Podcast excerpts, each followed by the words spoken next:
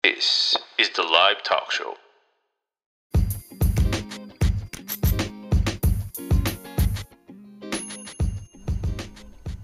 ¿Qué tal? ¿Cómo están? Un gusto saludarlos. Mi nombre es Ángel González de Más Motor y bueno, tenemos información importante, información sobre Fórmula 1 y ayer, ayer se dio a conocer por parte de la FIA, bueno, ayer después de la reunión, extra, de la reunión extraordinaria, se dio a conocer cómo van los, eh, bueno, a qué, a qué se llegó con esta, con esta reunión extraordinaria, con el fin de no afectar a los pilotos, con el fin de no afectar equipos, con el fin de no afectar patrocinios, y, no tanto este, que estén a favor o en contra del conflicto armado que se está llevando a cabo en, entre Rusia y Ucrania. Eh, yo lo veo más como que, pues, al final de cuentas los deportistas no, no son responsables, no están teniendo participación. Ahora sí que no hay responsabilidad de ellos lo que está sucediendo. Y no porque se hagan de la vista gorda ante el problema, simplemente e, es una situación que Inclusive la misma población de Rusia está en contra del conflicto, está en contra de lo que está pasando. Entonces la FIA se reúne ayer, llegan a unas conclusiones que se las voy a comentar de, forma muy breve. En el caso de los patrocinios, sí van a poder seguir eh, los patrocinios presentes. Yo creo que lo van a hacer de una forma muy discreta, de eso sí estoy 100% seguro en el, en el caso específico, eh, específico de, de Haas.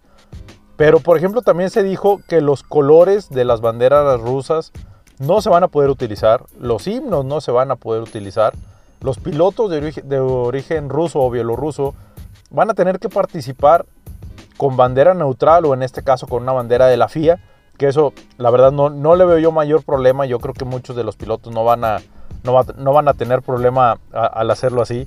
Nikita Mazepin va a poder seguir corriendo eh, eh, esta temporada en Fórmula 1. La única restricción que se tiene para deportistas o pilotos rusos va a ser en Gran Bretaña, que ahí sí, ahí sí tienen una, prohibición de, para, participar en competencias. Pero mientras no se, no se resuelva esta situación, este conflicto, pues bueno, eh, Nikita Mazepin no podría participar en el Gran Premio de Silverstone en Gran Bretaña, para, para, ser muy específico. Acuérdense que el Gran Premio de Rusia, de Rusia está, está cancelado.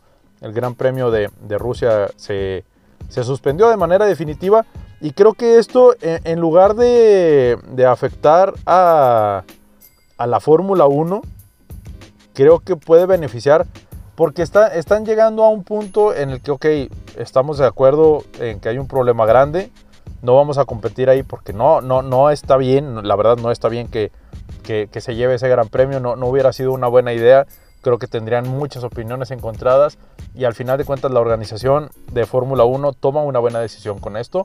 Pero bueno, eh, vamos a dejar hasta aquí este tema de, de, Nikita Mazepin, de todo lo que envuelve a los patrocinios y a los deportistas de, de, origen ruso o bielorruso.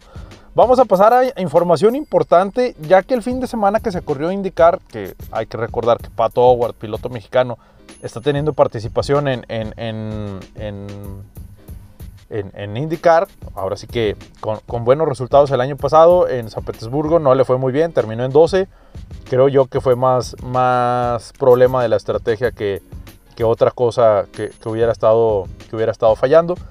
Pero bueno, vamos a entrar con el tema de Pato Howard y de Zach Brown en McLaren. Eh, ya se había anunciado que los pilotos de IndyCar iban a tener oportunidad de, participar en las prácticas libres uno en algunos de los grandes premios. Lo más seguro, lo más seguro es que a Pato Howard lo suban aquí en el Gran Premio de México. Por lógica, no han anunciado nada, pero por lógica sería uno de los grandes premios donde, donde podría estar en las, en las prácticas libres. Pero eh, hace, hace unos días y a pregunta expresa de un, de un periodista eh, sobre Pato Howard, Zach Brown fue muy claro. Eh, fue muy claro en cuanto al contrato de, de Lando Norris, que es a largo, a un plazo largo, no tienen pensado cambiar, de, cambiar a Lando Norris o, quitarlo de, de, la escudería, al menos en el corto plazo. Yo creo que de aquí a 2025 podemos ver a Lando, a Lando Norris participando en McLaren. De Daniel Ricciardo se están haciendo negociaciones. Yo creo que Daniel Ricciardo se está, se está adaptando muy bien a McLaren.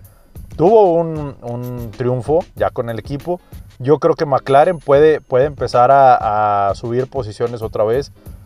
Quizá no, y aquí yo creo que todos van a estar de acuerdo conmigo, quizá no al nivel de Mercedes, quizá no al nivel de Red Bull, pero sí para estar peleando por una tercera posición por una tercera posición, perdón, pero sí, sí van a poder estar, estar compitiendo un poquito más, más de cerca con los, con los equipos de punta, con los pilotos de punta. Pero bueno, tenemos que esperar, tenemos que esperar al inicio de la temporada, que ya, ya la próxima semana tenemos los test en Bahrein y después el 10 de marzo, sí, el 10 de marzo ya son los test en Bahrein. Y el fin de semana del 20 de marzo es el Gran Premio de Bahrein, la primera fecha de la temporada. Así que tenemos que esperar, tenemos que esperar a la llegada de este, de este Gran Premio, a la llegada de los test para ver ya tiempos oficiales, para ver ya, ya en monitores, ahora sí un seguimiento a lo que se a lo que será la temporada 2022 de Fórmula de Fórmula 1. Por lo pronto, por lo pronto aquí dejamos este episodio. Muchas, muchas gracias a todos los que nos han, han escuchado. Gracias a Oil and Gas Magazine, gracias a Revo, que son, son los mejores lentes sobre la Tierra, por todo su apoyo para la realización de estos episodios. Mi nombre es Ángel González. Nos vemos, nos leemos y nos escuchamos en el próximo episodio.